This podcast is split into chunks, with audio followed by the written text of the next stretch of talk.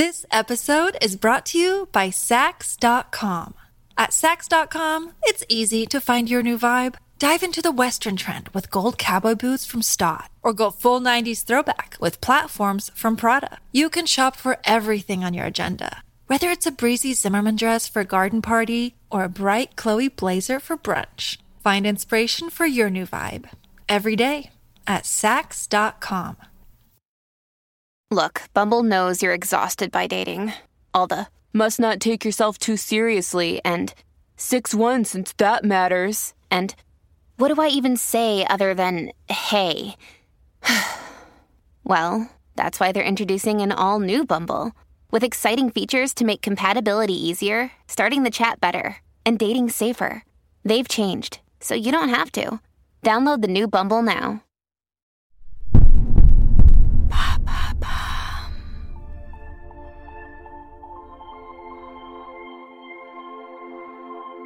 Rares sont les couples aussi controversés. L'amour entre John Lennon et Yoko Ono en a dérangé plus d'un. Par son intensité, leur relation a suscité des incompréhensions et de l'agacement. Pour eux, aimer, c'est partager un univers, un monde de rêves et de poésie, un langage commun qu'ils ont fait dialoguer avec les autres par leurs chansons et par leurs engagements. Une histoire d'escabeau, de maisons de campagne et de studio, une histoire d'amour.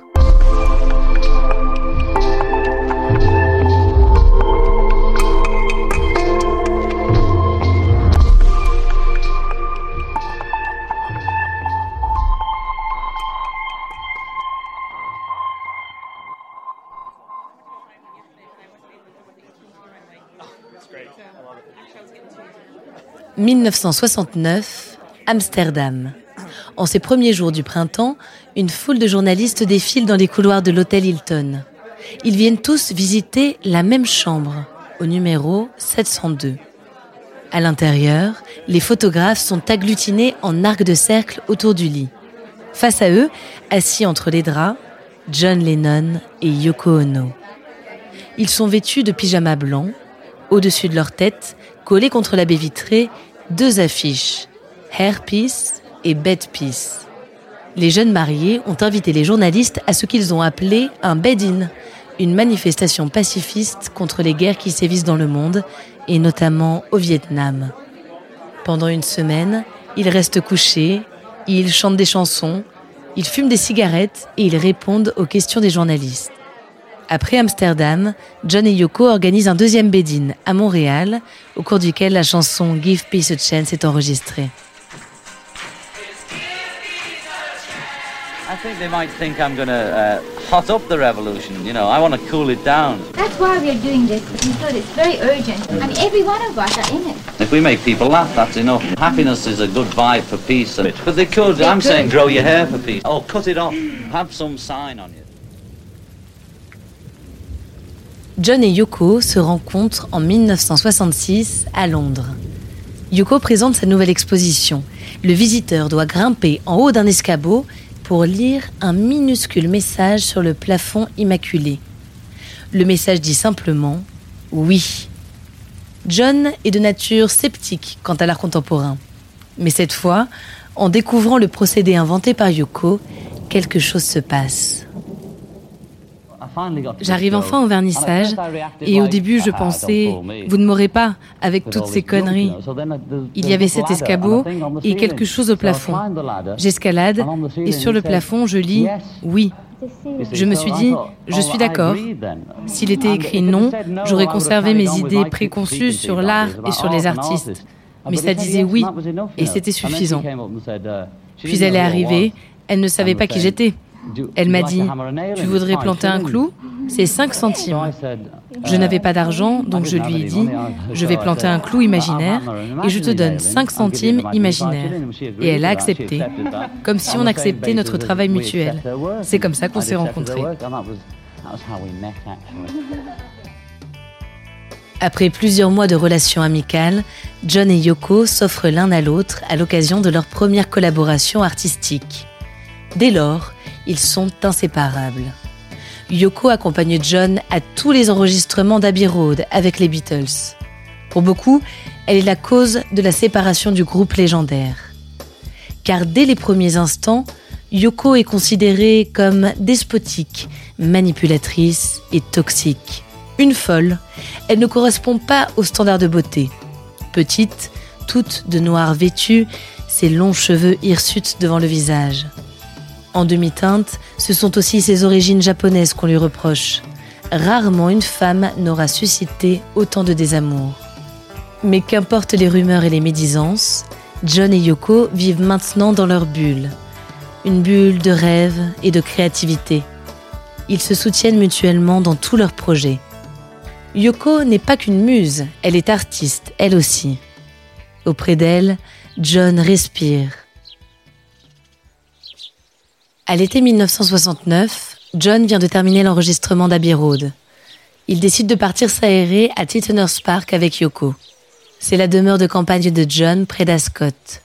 Une immense bâtisse blanche de style grégorien. John fait installer un studio au cœur du manoir. C'est là-bas que va naître l'album Imagine. Il fait appel au producteur Phil Spector et à des musiciens et amis comme George Harrison et Klaus Vormann. Tous ceux qui assistent aux enregistrements témoignent de l'importance de Yoko dans le processus créatif. Elle est toujours présente. Elle porte un regard bienveillant sur le travail de John et lui donne parfois des conseils. Leur complicité est évidente. This episode is brought to you by Sax.com. At Sax.com, it's easy to find your new vibe. Dive into the Western trend with gold cowboy boots from Stott, or go full 90s throwback with platforms from Prada. You can shop for everything on your agenda, whether it's a breezy Zimmerman dress for a garden party or a bright Chloe blazer for brunch. Find inspiration for your new vibe every day at Sax.com.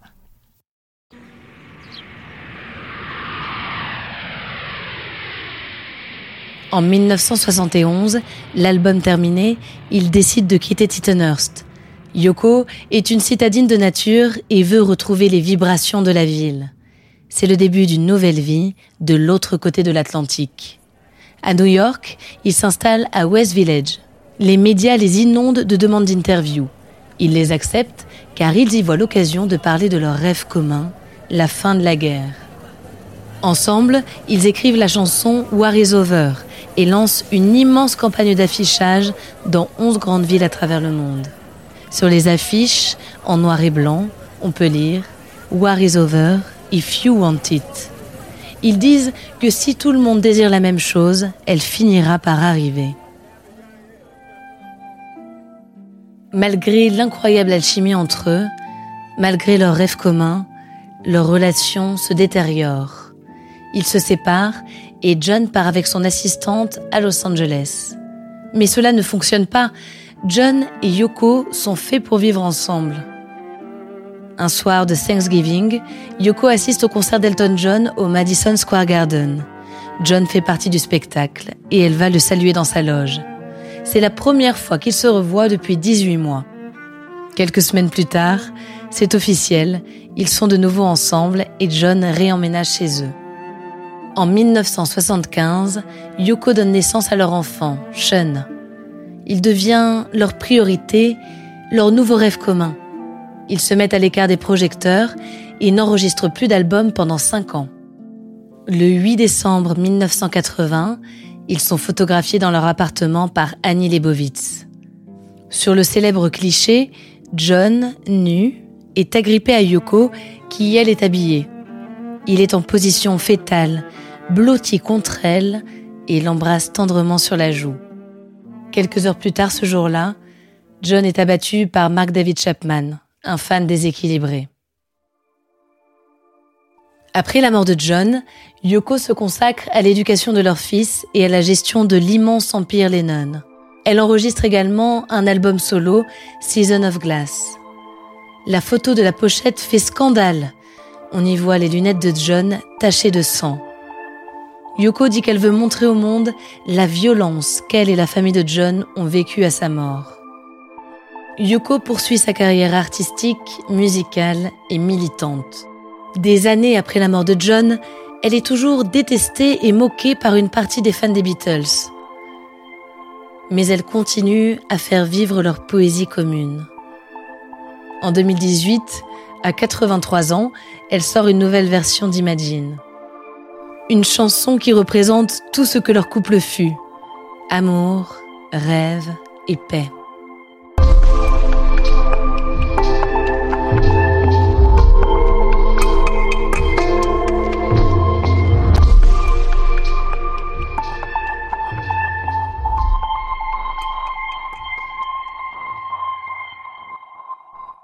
Merci d'avoir écouté cet épisode de Love Story.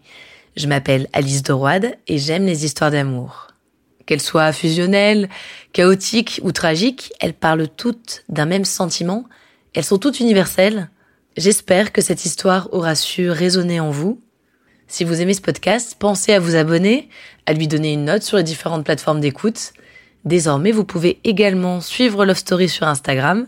Merci de votre fidélité et à bientôt.